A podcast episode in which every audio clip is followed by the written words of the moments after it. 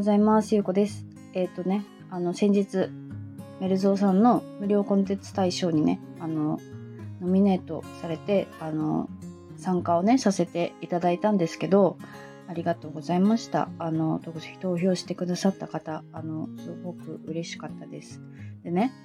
9月の27日にその投票は締め切りになったんですけど、今回ね、これ参加させていただいて、すごく私たくさん気づきがね、あったので、まあそのお話をね、今日したいと思うんですけど、あの、私ね、最初この、この無料コンテンツ大賞にノミネートされた時に、あの、知らない間にノミネートされてたみたいな感じだったんですよね、今回。あの、結構ね、他の方は、あ、あの、無料コンテンツ大賞があるから、コンテンツを作ろうみたいなね、結構そうやって、あの、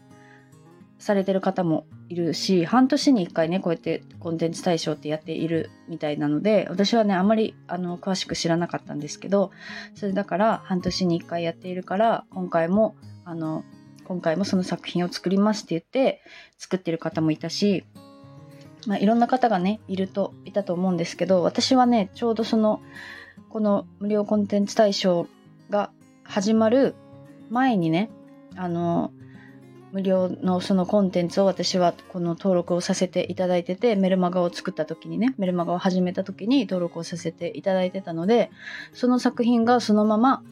ノミネートされていたんですよ。で、私はね、それを知らなかったんですね。ノミネートされていたことを。で、あの、仕組みもあんまり分かっていなかったから。で、それをね、なんで私がノミネートされてるのを知ったかっていうと、あの、同じね、あの、このノミネート作品の中に、あの、ちゃちゃまるさんの、私の多分ね、音声を聞いてる方は、ちゃちゃまるさん知ってる方の方が多いと思うんですけど、私も一度紹介させていただいたりとかしてるからね、知ってる方も多いと思うんですけど、ちゃちゃまるさんのね、作品は、あの、投票をしたら無料のコンサルをしますっていう特典をつけていらっしゃったんですよ。で、私はちゃちゃまるさんとお話がしたかったから、投票をして、あの、無料のね、その無料コンサルを申し込んだんですよね、ちゃちゃまるさんに。で、あの、そのいろんな相談をさせていただく中でね、あの、私、無料コンテンツ大賞にノミネートされてたんですけど、って言って、そのね、ちゃちゃまるさんの投票をするときに、そのノミネート作品の一覧を見てるときに、私のが入ってて知ったんですよ。自分がノミネートされていることを。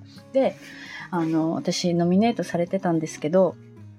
なんか投票、これ、特典を作った方がいいんですかってって聞いたら、うん、あの、した方がいいと思いますよって言って、ちょっとこう教えてくれて、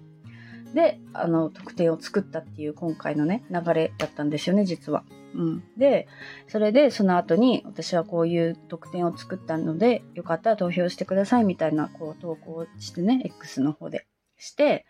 で、えっ、と、したんですけど、その、それをした後にね、私は今回、あの、出版もね、最近したばっかりで、今度その出版のね、執筆とか、まあ、そういういろんな準備とかにね、あの、のめり込んだので、この無料コンテンツ対象のね、ことについてはね、あまりこう、触れられなかったんですね、その後。で、私の作品以外にも、他のいろんな方がね、あの、作品をアップされていて、でね、あの、他にノミネートされてる方が、私のそのコンテンツを見てくださって、投票しましたって連絡くださった方とかもね、いたんですよ。そう。で、でも私はね、もうあの、その執筆の方にもう気を取られてしまってね、あの、あまりこう、なんだろうな、余裕がなかったというか、もうそっちばっかりやっちゃってたんですね、執筆の方にね。で、あの、結局、あの、27日が投票のね、期限だったんですけど、あの、数人しかね、私そのノミネートされてた作品をね、見れなかったんですよね、その正直なところね。で、あの、あ私のね、投票してくださった方もいるし、あの、いろんな他の方の投票をね、投票っていうか作品を見てる方もいたし、あ私なんか、もうちょっとこの、いろんな方のを見たかったなってね、今更思ったんですよ、そのね、投票期間に。で、なんかこの、無料コンテンツ大賞って、その投票でその作品が選ばれるけど、一番大切なのってなんかそういうこうなんかね、みんなを応援し合うっていうこの、なんだろう、この場がすごい素敵だなと思ってさあの先日そのスペースもね応援スペースにも参加させていただいていろんな方のね声を聞いてあなんか素敵な方ばっかりだなってあの私私なんでもうちょっとこうみんなの皆さんのねこの作品を見たかったなってなんか今更ね思ってなんかこう本当にね私は最もう本当今までね私ずっとそうやって一人で生きていこうって言って生きてた人だからあのあんまりこのなんか人間関係のね人間関係をうまくうまくやっぱりまだできてないなってなんかこうあ素敵な人だなって思う人もいるいるけどなんかうまく関われてないっていうかなんかもうちょっとこうもうちょっとこうちゃんと関わりたいなってあの人とね人と関わりたいなってやっぱりもっと思うからなんか次またねこのコンテンツ大賞って半年に1回あるのでなんか次はもうちょっとこういろんな方の作品を見たりとかなんかもうちょっと交流をねせっかくこんな機会があるからなんかもうちょっとそうやっていろんな関わりをしたいなってね改めてね改めて思いました。なんかその最近いろんなこう向き合いをする中で結構そのやっぱり人間関係とお金の面はね多分私だけじゃなくていろんな方がねみんな結構その悩みを抱える部分だと思うんですよね。人間として生きてるとやっぱりそうやってあの必要になるものってその人間関係とお金は結構あると思うからね。人間関係ってその愛の部分ですよね。愛とお金。であの私はね最近その人間関係をそうやってねこう見直すように見直すっていうかその今までね一人で生きて生きて生きて生きたかったっていう部分からそうやって人と関わりたいっていう思うようになってからなんかこういろんなことを考えるようになってでなんかねそこのお金が欲しいっていう執着もすごくあったからその執着をなくそうなくそうみたいなね感じで思っていたんですけどなんかねそのお金がなくてもお金がないとね恥ずかしいっていうかなんかそのお金がないっていうのが恥ずかしかったりとかね。あのなんか見栄を張って物を買ってしまったりとかって昔していたんですけどある時にその私がもしその収入がいきなりゼロになって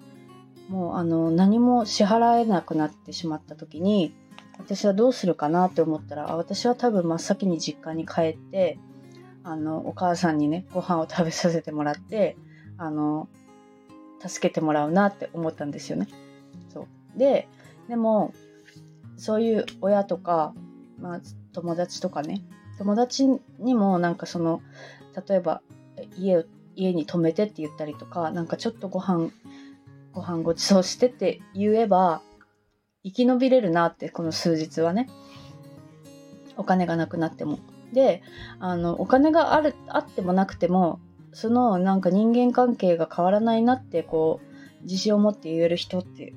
結構いるなってなんか私全然一人じゃないなってなんかそのお金がなくてもあのそうやって助けてくれる人がいるっていうその関係があるっていうのがやっぱり素敵だなって思って改めてであだから私はお金がなくても幸せだなって思えるようになった時があったんですよね。で